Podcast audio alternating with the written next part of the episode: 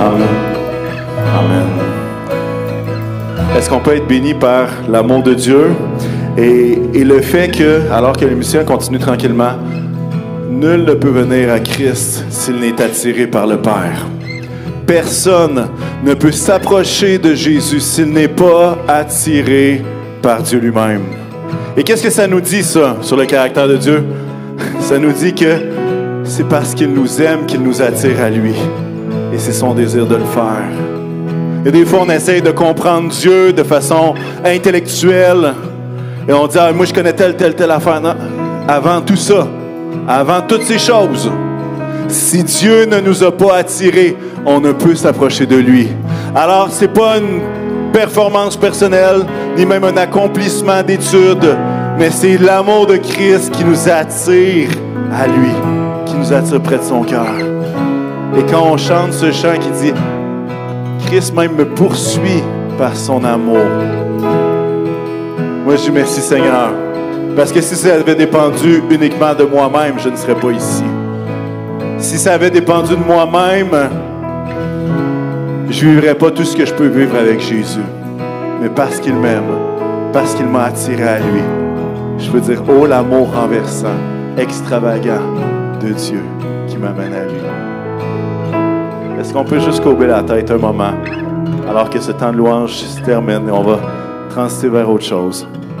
Seigneur éternel, on veut te remercier pour ton amour. Ton amour si grand qu'il peut nous inclure, qu'il peut inclure mon voisin, qu'il peut inclure les gens dans ma famille, qu'il peut inclure tellement de gens parce que ton cœur est tellement grand. Et ton désir, c'est que tous parviennent à la repentance, que tous soient sauvés.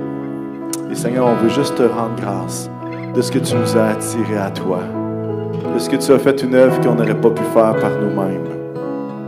Seigneur, merci pour ton amour.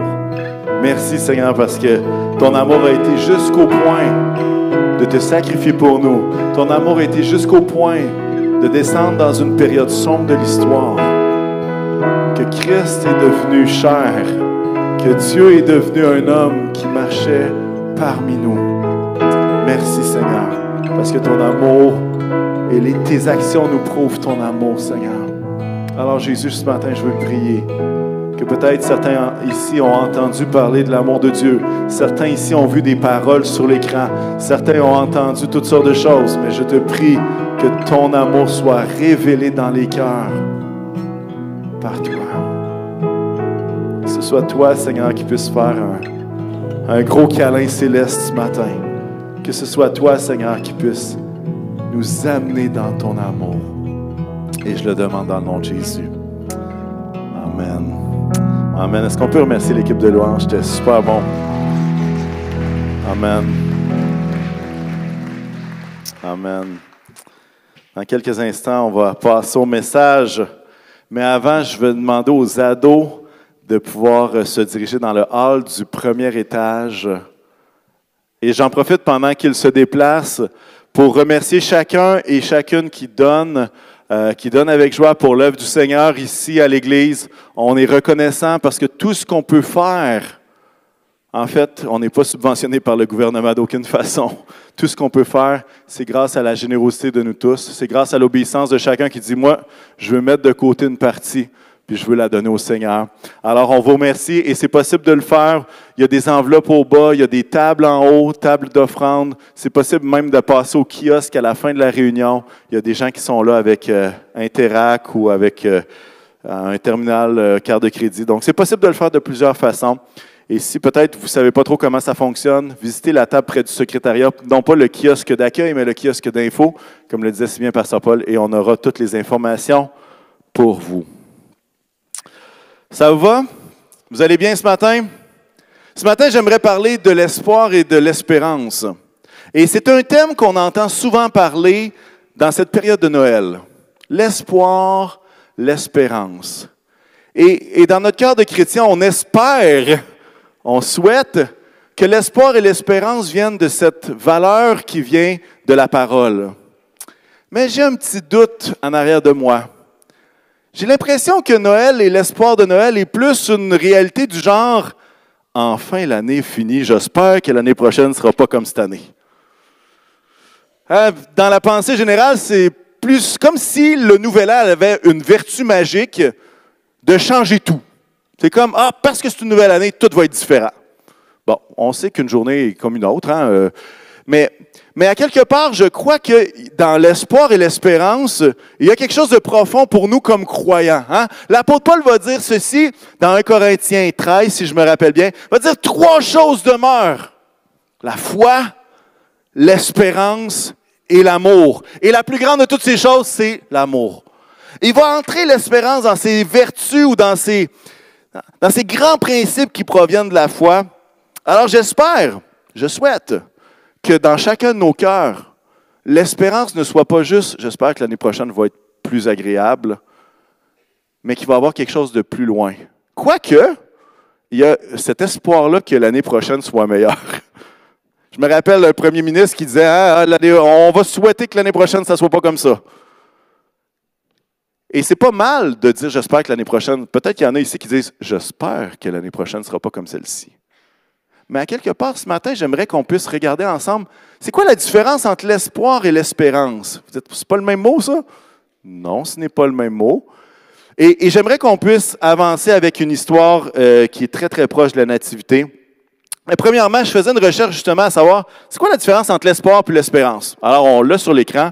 Je vais, on va regarder ça ensemble. Puis, ça va être un peu le, pas la base de mon message, parce que c'est la parole qui est la base de mon message, mais va être un peu la, direction de cette réflexion-là. L'espoir est le fait d'attendre et de désirer quelque chose de meilleur pour soi ou pour les autres. L'espérance, et ça, c'est pas une définition chrétienne, OK? C'est pas une définition.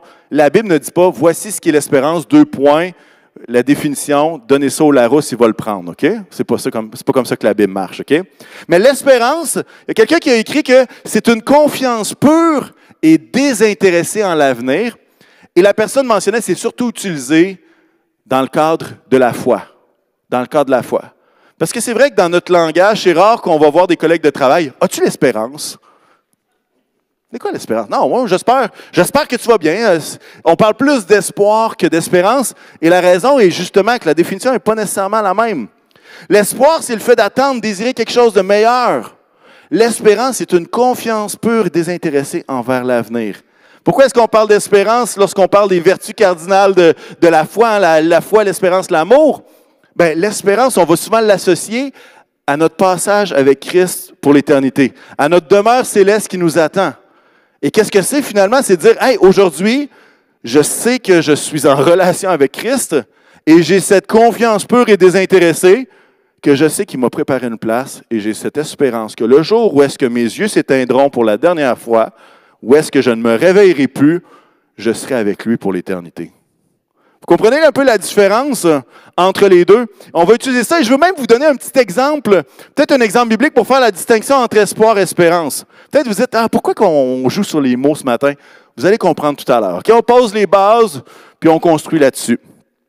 Euh, vous savez que lorsque euh, il y a eu euh, l'Ancien Testament, l'Ancien Testament se termine, et ensuite, il y a 400 ans de ce qu'on appelle un silence intertestamentaire. Ça veut dire que entre le dernier prophète et les histoires de la nativité, il y a un 400 ans de silence prophétique. Non pas qu'il se passe rien en Israël, il se passe beaucoup de choses, mais il y a, un temps de silence de 400 ans. c'est long, 400 ans. C'est quasiment le nombre d'années que la ville de Québec a été fondée. Et là, honnêtement, je ne suis pas pasteur Paul, alors je ne peux pas vous dire le nombre exact d'années, OK? Il l'aurait fait avec grande joie, mais ah, j'attends le chiffre, d'après moi, dans... Non. non, je ne mettrai pas de pression. Mais ce que je veux dire, c'est qu'il y a 400 ans, et les Juifs avaient cette espérance qu'il allait avoir un Messie. Ils l'avaient lu dans les Écritures, ils l'avaient, ils l'avaient entendu par leurs prophètes, et il y avait cette espérance qu'un Messie allait apporter salut et délivrance en Israël. Petite note, à travers 400 ans, il y a eu plusieurs réflexions, plusieurs pensées. Et l'espérance est devenue un espoir. Je vous explique pourquoi. Parce qu'entre-temps, il y a eu des méchants Romains qui sont arrivés et qui ont pris le contrôle avec ce qu'on appelle la Pax Romana, la paix romaine. Ça, ça veut dire, je te donne la paix si tu fais exactement tout ce que je veux. OK? Je ne sais pas si on peut vraiment appeler ça la paix, mais en tout cas, c'était une domination complète. Et l'espérance de voir un Messie est devenue l'espoir d'avoir un roi qui allait excusez-moi l'anglicisme, qui out les Romains. Genre, on, les, on s'en débarrasse. Et plutôt que d'avoir une confiance désintéressée en l'avenir, il y avait juste cet espoir-là que les Romains s'en aillent. Que finalement, il y allait avoir un roi comme David qui allait venir et qui allait militairement enlever tous les Romains. On se créerait dans un récit d'Astérix Obélix. Malheureusement, il n'y avait pas la potion magique. Mais est-ce que vous comprenez que l'espérance du Messie est devenue un espoir bien précis? L'espoir d'un roi qui allait militairement faire sortir les Romains. Et Jésus arrive dans cette période-là, dans cette période où est-ce qu'ils attendent cette espèce de, Messie conquérant. J'essaie de faire un exemple dans nos propres vies, juste pour essayer qu'on comprenne bien la différence entre les deux. Hein? Lorsqu'on accepte Jésus, ou lorsque Dieu nous attire à lui et qu'on répond à cet amour extravagant, souvent on va dire, Seigneur, je te donne toute ma vie, fais ce que tu en veux. L'espérance, je sais que je vais au ciel, je sais que Dieu m'a sauvé. Mais ensuite de ça, il arrive une, une, crise dans ma vie. Il arrive une situation qui est incontrôlable, je ne sais plus quoi faire. Et qu'est-ce qui se passe? C'est que mon regard change de l'espérance à Seigneur, si tu règles pas ça, je ne sais pas si je vais croire encore en toi. Et on passe de l'espérance à l'espoir? Ou est-ce qu'on fait? Juste espérer au point qu'on en oublie cette confiance pure et désintéressée en l'avenir? Maintenant, là, vous dites, OK, là, le pasteur est en train de dire que ça nous prend l'espérance, puis que l'espoir, on met ça au vidange. Non! Non, non, et non, ce n'est pas ce que je dis. Nous avons besoin des deux. Il est normal d'avoir l'espoir qu'une situation se règle. Il est normal de vouloir que notre vie ne soit pas comme celle qui s'est passée dans l'année d'avant. C'est tout à fait légitime. D'ailleurs, le Seigneur nous appelle à, à, faire quoi? À lui demander nos requêtes avec action de grâce, avec des supplications. Pourquoi? Parce que Dieu dit qu'à travers la prière, nos vies changent. Mais ça prend les deux. Toutefois, quand l'espoir envahit ou efface complètement l'espérance, ah, là, il y, a, il y a une situation, là, il y a quelque chose. La promesse qui a été faite dans ces 400 ans de silence, bien, avant les 400 ans de silence intertestamentaire, c'est celle-ci, Matthieu 1, 22, 23. Tout cela arriva, et là c'est l'auteur de, l'évangile de Matthieu qui va dire, tout cela arriva afin que s'accomplisse ce que le Seigneur avait annoncé par le prophète la Vierge sera enceinte, elle mettra au, monde un fils et on l'appellera Emmanuel, ce qui signifie Dieu avec nous. Dieu avec nous. Et cette espérance qu'on a, c'est ça. Dieu avec nous. Ce matin, j'aimerais qu'on puisse regarder cet espoir versus espérance à travers le personnage d'Élisabeth. Élisabeth qui est la femme de Zacharie, qui est la proche parente de Marie, mère de Jésus, et qui est la mère de Jean-Baptiste. Là, je vous ai perdu dans l'arbre généalogique, OK? Élisabeth, mère de Jean-Baptiste, le prophète qui annonçait la venue de Jésus, OK? On va le lire tantôt que c'est une proche parente de Marie, alors euh, pas besoin de le retenir, on va le lire tout à l'heure. Et, c'est intéressant justement que dans la période de nativité, il y a 400 ans de silence, et tout d'un coup, après 400 ans, il y a quelque chose qui se passe tout d'un coup, il y a une effervescence prophétique, il y a une effervescence de l'action de Dieu. Il y a des anges qui apparaissent à Marie. Il y a un ange qui apparaît à euh, Zacharie, le mari d'Élisabeth. Il y a des choses qui se passent. Il y a des anges qui apparaissent au berger. Paroles prophétiques sur Jésus dans le temple après huit jours de sa naissance. Tout d'un coup, il y a un silence de 400 ans, puis tout d'un coup, ça, ça bouillonne, littéralement, ça bouillonne. Et pourquoi je vous dis ça? Pour le contexte dans lequel est euh, notre amie Élisabeth qu'on va voir. Et on va lire quelques passages dans Luc 1, si vous avez votre Bible avec vous. Sinon, on l'a sur l'écran, évidemment. Mais dans Luc 1, versets 5 à 7, ça va dire la chose suivante. durant le règne d'Hérode sur la Judée, il y avait un prêtre du nom de Zacharie, de la classe d'Abia. Sa femme était une descendante d'Aaron et s'appelait Élisabeth. Tous deux étaient justes devant Dieu. Ils suivaient d'une manière irréprochable tous les commandements et, toutes les lois du Seigneur. Ils n'avaient pas d'enfants parce qu'Élisabeth était stérile. Ils étaient l'un et l'autre d'un âge avancé. Alors là, il y a un ange qui apparaît à Zacharie. Et si, si ça vous tente de lire l'histoire, je vous invite à lire Luc 1, c'est fascinant. Il y, a une, rencontre de l'ange avec Zacharie, puis c'est comme si Zacharie ne croit pas bien, bien. Il devient muet jusqu'à la naissance, en tout cas jusqu'à temps qu'il donne le nom. Euh, et ce qu'on comprend entre les lignes, c'est qu'Élisabeth avait plus de foi, même si elle n'avait pas vu l'ange, que Zacharie qui a vu l'ange de ses yeux. En tout cas, entre les lignes. Mais voici que, au verset 24 et 25 du même chapitre, on continue l'histoire. Quelque temps après cette visite, sa femme Élisabeth fut enceinte. Elle se cacha pendant cinq mois, disant, c'est l'œuvre que le Seigneur a faite quand il a porté le regard sur moi pour enlever ce qui faisait ma honte parmi les hommes. Hmm. Et là, on parle du fait qu'elle n'était pas capable d'enfanter, qu'elle était stérile. Un ange va rencontrer Marie. Puis là, on va comprendre qu'ils sont des proches parents. Et voici ce que l'ange va dire à Marie concernant Élisabeth. Au verset 36 et 37 encore du chapitre 1 de Luc, va dire, Voici qu'Élisabeth, ta parente, elle est elle aussi devenue enceinte d'un fils dans sa vieillesse. Celle que l'on appelait la stérile est dans son sixième mois. En effet, rien n'est impossible à Dieu. Rien n'est impossible à Dieu.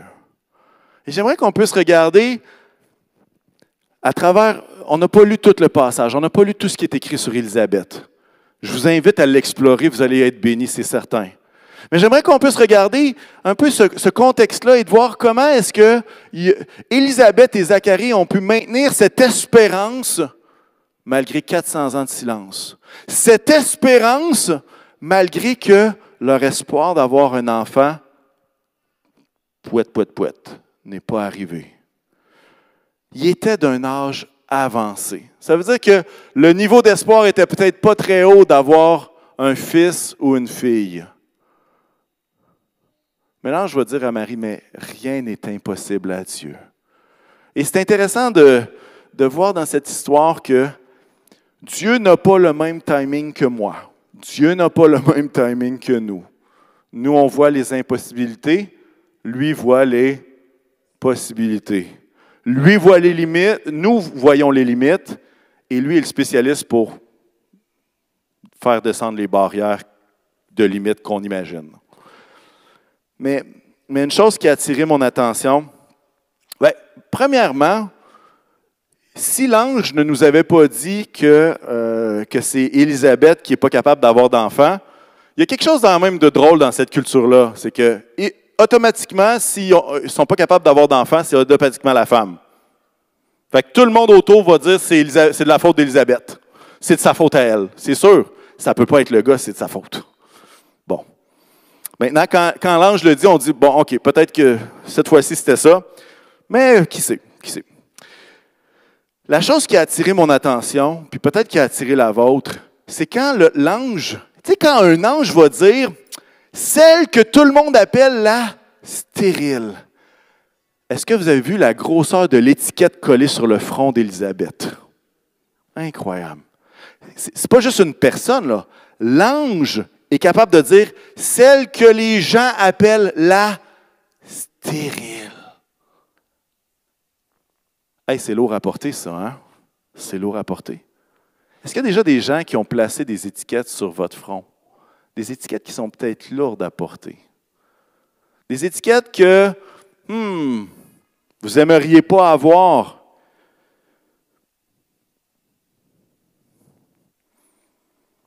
J'entendais le, témoignage d'un homme qui disait, quand j'étais en troisième année, pour un concours de circonstances, j'ai lâché la pièce de Noël, puis j'ai lâché l'équipe sportive dans le même mois. Et j'ai eu cette étiquette-là sur mon front pendant des années d'être celui qui était le lâcheur. Et ça y est poursuivi jusqu'au cégep université. Vous savez pourquoi? Parce que parfois, quand les gens posent des étiquettes sur nous, on finit par y croire et on finit par agir conformément à ce que les autres ont déclaré sur notre vie. C'est comme de l'auto-prophétique, là.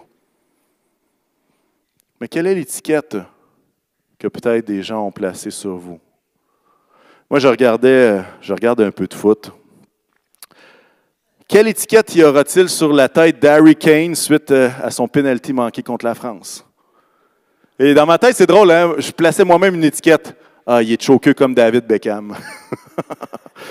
je prends pour la France. OK, je prends pour la France. Mais, mais comprenez-vous que même dans le sport, même dans le sport, parfois, il y a cette étiquette-là qui, ting, qui te colle juste parce que tu as manqué ton botté. Il y en a ici qui sont comme, il n'y a rien qui se passe là. Harry Kane, c'est qui ça? C'est-tu le fils d'Harry Potter? Non, ce n'est pas ça. C'est un joueur de soccer. C'est un joueur de soccer. Mais il y en a d'autres, des fois, qui ont des étiquettes positives. Est-ce qu'il y en a ici qui sont des fans du Maroc? Pas beaucoup? Eh mais, il va falloir qu'on enseigne le soccer au Carrefour chrétien de la capitale. Premier pays africain à aller en demi-finale de la Coupe du monde de soccer. Des champions! Pas encore, mais juste aller en demi-finale, c'est déjà un exploit. Ils ont encaissé un seul but, c'était contre le Canada. Mais c'est un but que le défenseur a mis dans son propre but. Bon, pas de gloire, pas de gloire pour le Canada là-dessus. des fois, il y a des étiquettes qui sont plus heureuses, mais des fois, l'étiquette la stérile est peut-être lourde à porter. J'aimerais vous dire la chose suivante. Jésus est venu sur terre pour que notre identité soit fondée en lui et non pas en, les étiquettes qu'on a reçues sur notre tête. Pourquoi? Parce que rien n'est impossible à Dieu. Jésus est venu pour que notre identité, notre identité soit fondée sur lui. Et vous savez qu'est-ce que je trouve remarquable? C'est que malgré cette étiquette-là d'Élisabeth, ce qu'on voit, c'est qu'elle a, elle a pleine obéissance, zélée, elle sert. Et lorsque l'ange arrive, elle accroît. Elle n'est pas muette, elle. Elle, elle accroît. Comprenez?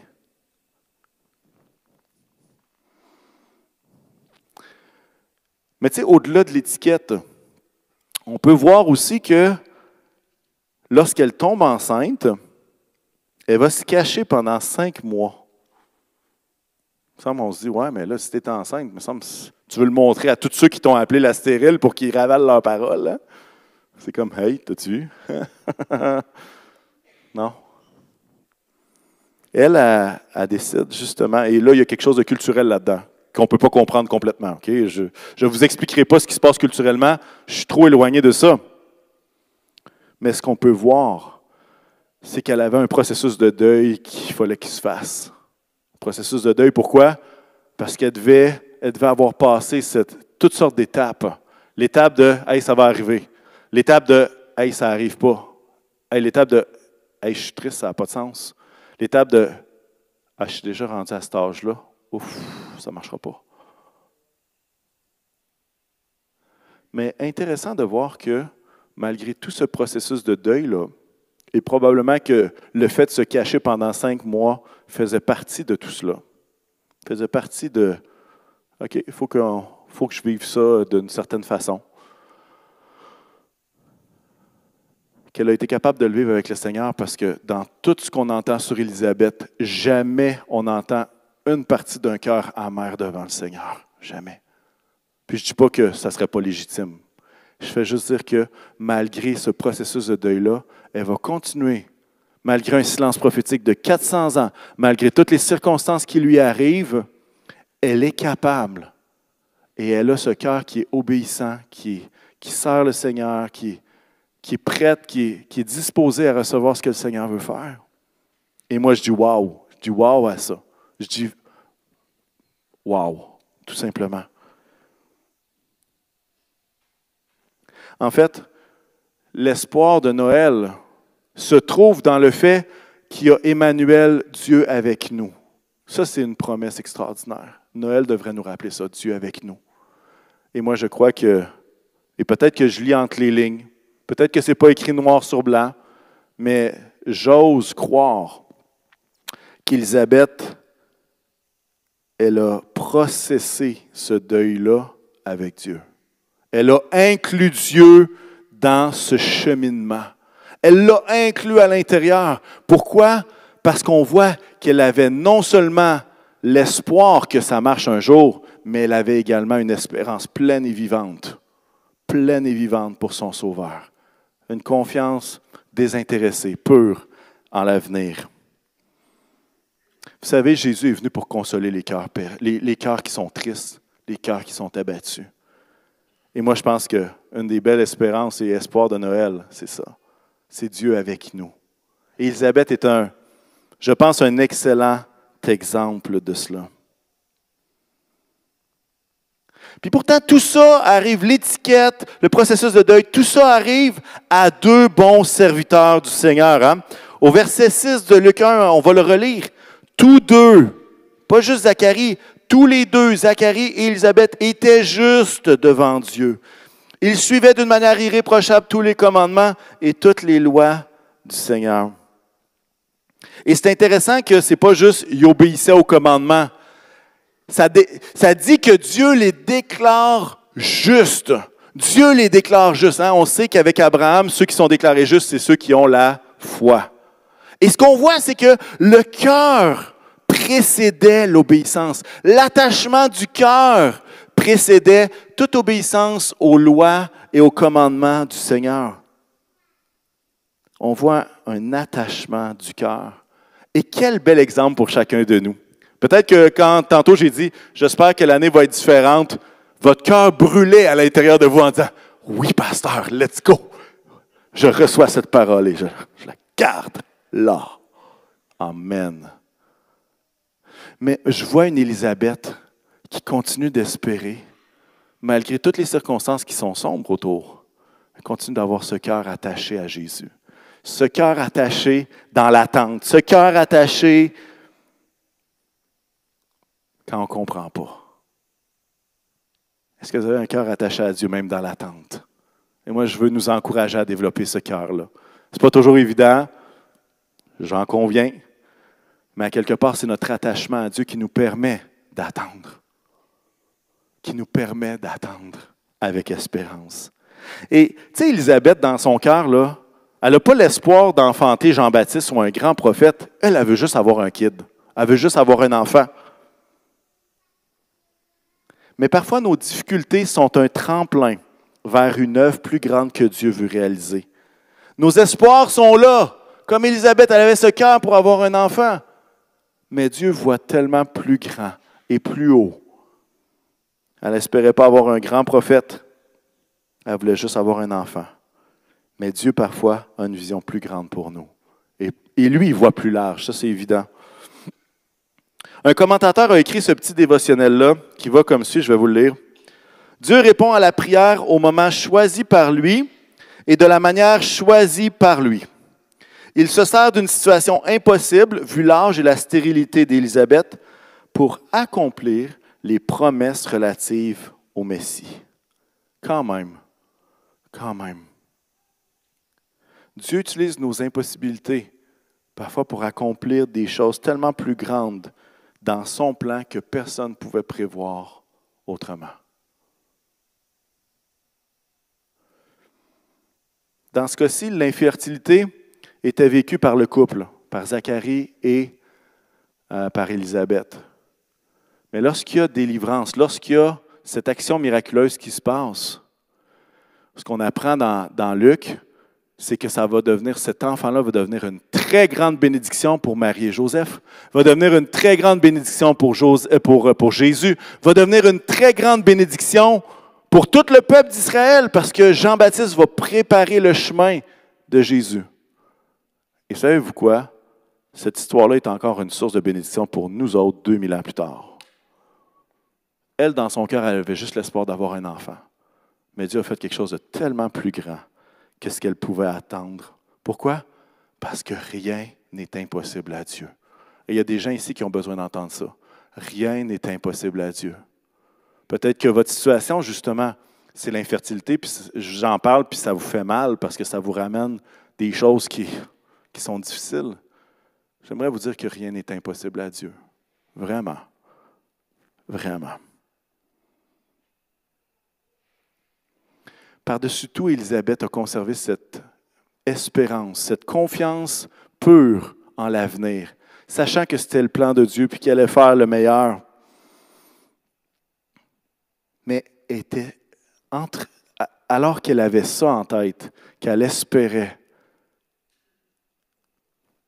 on voit qu'elle était occupée à aimer Dieu, à servir Dieu, à obéir à Dieu.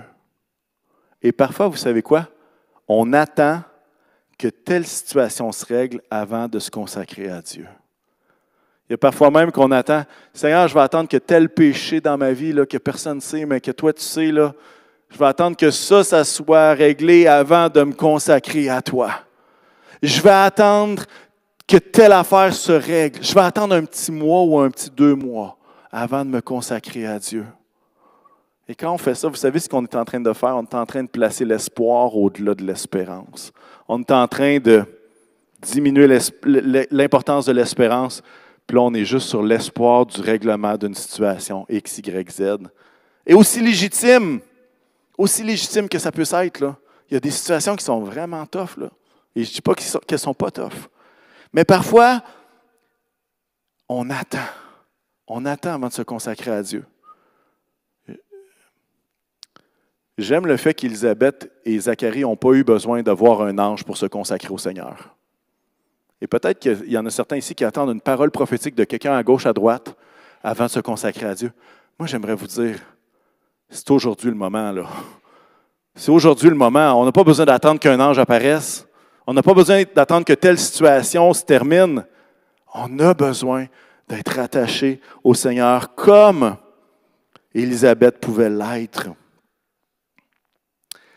Et c'est intéressant parce que des fois, dans notre, perspective, on a l'impression que dans le temps de Jésus, il y a juste du monde qui étaient des pharisiens, qui étaient bien carrés, qui n'aimaient pas vraiment Dieu, mais qui, respectaient les règles, puis c'était comme ça.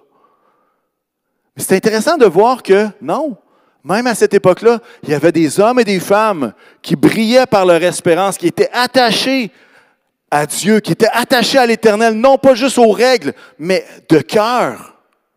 Puis même, on le voit dans, euh, lorsque Jésus va être présenté au temple, il va avoir une femme qui s'appelle Anne. Dans Luc 2, versets 36 à 38, et écoutez bien ceci, il y avait aussi une prophétesse Anne, fille de Phanuel, de la tribu d'Asser. Elle était d'un âge très avancé. Elle n'avait vécu que sept ans avec son mari après son mariage. Restée veuve et âgée de 84 ans, elle ne quittait pas le temple. Elle servait Dieu nuit et jour dans le jeûne et dans la prière. Et là, ça dit, arrivée elle aussi à la même heure, à l'heure que Jésus pointe au temple. Ben, que Jésus, il marchait pas encore, il y avait huit jours, OK? Au moment où est-ce que Marie-Joseph arrive avec l'enfant Jésus dans le temple, elle, Anne, elle arrive en même temps. Et voici la fin de ce passage-là. Elle disait publiquement sa reconnaissance envers Dieu et parlait de Jésus à tous ceux qui attendaient la délivrance à Jérusalem. Elle était attachée au Seigneur, puis elle, a voulu partager à tous ceux qui avaient un cœur pour le Seigneur et qui étaient dans cette espérance, cette espérance vivante. Alors, qu'est-ce que je suis en train de dire? Je suis en train de dire que même avec un 400 ans de silence, même avec des circonstances personnelles épouvantables, avec une étiquette qui était placée sur son front qui pesait lourd, même l'ange va dire, hey, celle qu'on appelle la stérile. Malgré tout ça, elle avait conservé cette espérance en l'avenir. Et non seulement ça, elle avait l'espoir que Dieu était capable de faire l'impossible. Hmm. Intéressant, n'est-ce pas? Elle était en position d'accueillir cette bénédiction. Elle était en position d'accueillir cette percée. Ils aimaient Dieu dans l'attente, ils gardaient leur espérance dans l'attente. Et voilà que la plus grande bénédiction arrive. La plus grande bénédiction. Et vous savez quelle, est, quelle elle est? Qu'est-ce qu'elle est, cette bénédiction-là? Quelle elle est? Je sais pas où que j'ai pogné ça, ce mot-là. La plus grande bénédiction, c'est celle-ci, l'arrivée d'Emmanuel, Dieu avec nous. La plus grande bénédiction n'était pas l'enfant qui naissait dans son ventre, mais était cette bénédiction d'Emmanuel, Dieu avec nous. Emmanuel, Dieu avec nous. Parce que vous savez, notre espoir et notre espérance demeurent sur une personne, Jésus-Christ. Notre espoir se fonde sur une personne et non pas le règlement d'une situation, se fonde sur Jésus-Christ. Et moi, je veux nous encourager, frères et sœurs, à garder notre espoir, non pas sur la résolution d'un problème, d'une situation, d'un conflit ou whatever, d'une situation euh, médicale, mais gardons notre espoir sur Jésus-Christ, sur une personne. C'est le seul qui mérite qu'on s'y confie pleinement. Parfois, nos espoirs n'arrivent pas comme on le souhaiterait, mais lui ne change pas et lui demeure Emmanuel, Dieu avec nous en toutes circonstances. En toutes circonstances. Et c'est pour ça que l'arrivée de Jésus qui s'incarne sur terre, qui arrive comme un petit enfant que personne n'a vu venir et qui décide, hey, moi, j'aime assez ces gens qui sont sur la terre que je ne veux pas envoyer quelqu'un d'autre, je vais y aller moi-même. Pourquoi? Parce que je veux qu'ils sachent qu'en toute occasion, je vais être avec eux. Que si je suis venu, si je suis descendu du ciel sous la forme d'un être humain, que j'ai été anonyme pendant 30 ans,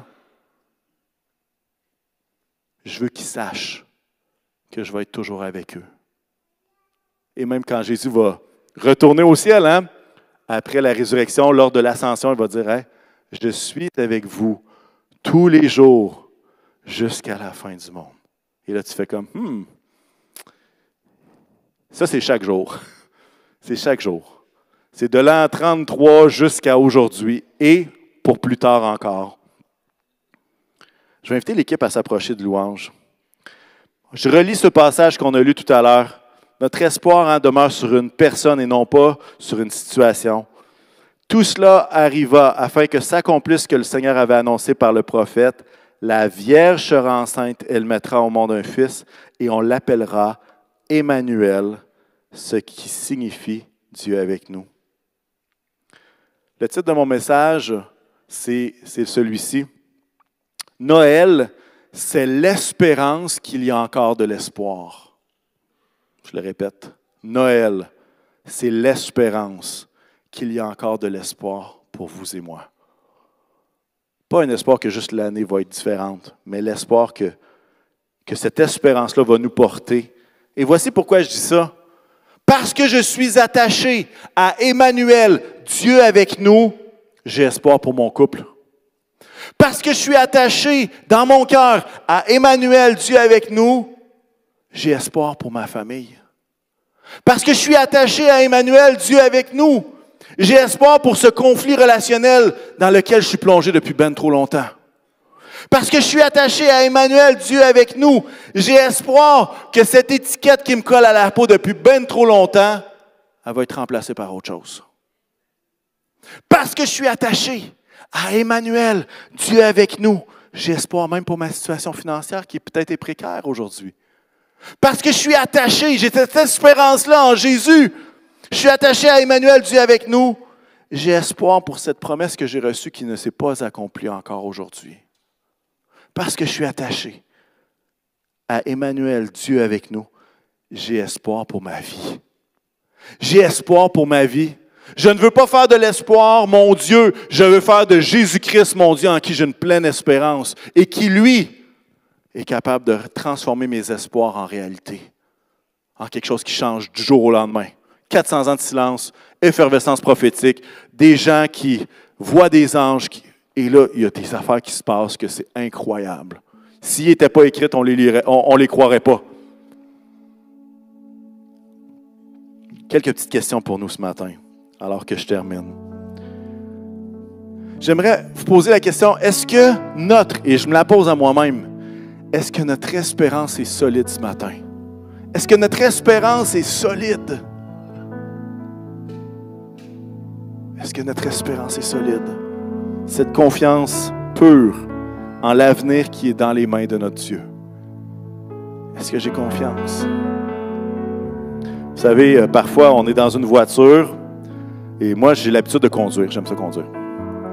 Et, euh, et parfois, quand j'embarque avec quelqu'un d'autre, et je nommerai pas de nom, OK? Il y a des fois où est-ce que ma main est automatiquement tentée de m'accrocher à quelque part. Poignée dans les airs, appui bras, siège, puis à toutes les fois, on essaie d'être subtil. On essaie que ça paraisse pas trop, que finalement, le, cowboy à côté de nous autres est vraiment dangereux. Je dis cowboy. Ça pourrait être cowgirl aussi, là. Whatever. Et on, on peine à cacher notre inconfort parce que justement, il conduit pas comme nous autres. La, vraie question, c'est est-ce que les autres cherchent l'appui-bras quand nous on conduit? Ça, c'est une autre question, OK? Mais parfois, où est-ce que notre espérance ressemble à ça? Est-ce qu'on dit, Seigneur, je te fais confiance, mais on essaie de s'accrocher comme des malades sur le côté parce qu'au final, on n'a pas tant confiance que ça. Parce qu'au final, on a peur de ce qui va se passer. On a peur du choc. On a peur que ça nous, ça nous pogne d'en face. Quand je parle de est-ce que notre espérance est forte, ce que je suis en train de dire, est-ce qu'on est capable de dire au Seigneur, garde, même si je ne comprends pas tout, même si j'ai cet espoir-là que je place devant toi depuis des années, je suis capable d'être dans la voiture et de dire Seigneur, je te fais confiance parce que toi seul connais la route par laquelle je dois passer. Toi seul connais le chemin que je dois emprunter. Et il n'y a pas meilleur conducteur que toi même dans les sentiers raboteux ou avec des nids d'autruche ou toutes les autres choses que vous avez déjà expérimentées dans votre vie euh, sur une route. Ma question, je la repose. Est-ce que mon espérance est solide ce matin? La deuxième question, est-ce que mes désirs, mes espoirs sont plus importants que mon espérance en Jésus, en cet enfant qui nous a été donné? Et la dernière question que j'ai pour nous, est-ce qu'on est prêt à croire ce que l'ange dit à Marie? Rien n'est impossible à Dieu. Rien n'est impossible à Dieu. Tantôt, on va entendre à travers une vidéo euh, un livre qui a été écrit sur le café rencontre. Et je suis certain, et je ne veux pas arracher les mots de Michel mais, et Ghislaine, mais c'est capable de dire jamais qu'on aurait imaginé tout ça. Mais rien n'est impossible à Dieu. Et ce que vous faites encore, et l'œuvre qui se poursuit au Café Rencontre, pour moi, c'est un témoignage. Dieu est avec nous. Rien n'est impossible à lui. C'est pas humain ce qui se passe là, c'est surnaturel. Et dans chacune de nos vies, est-ce qu'on est capable de croire que rien n'est impossible à Dieu? J'essayais de réfléchir cette semaine comment j'allais finir ce message-là? Je me disais, est-ce que les questions, c'est suffisant? Qu'est-ce qui se passe? Et je chantais mon cœur euh, cette idée-là d'un appel à retourner à l'autel de prière.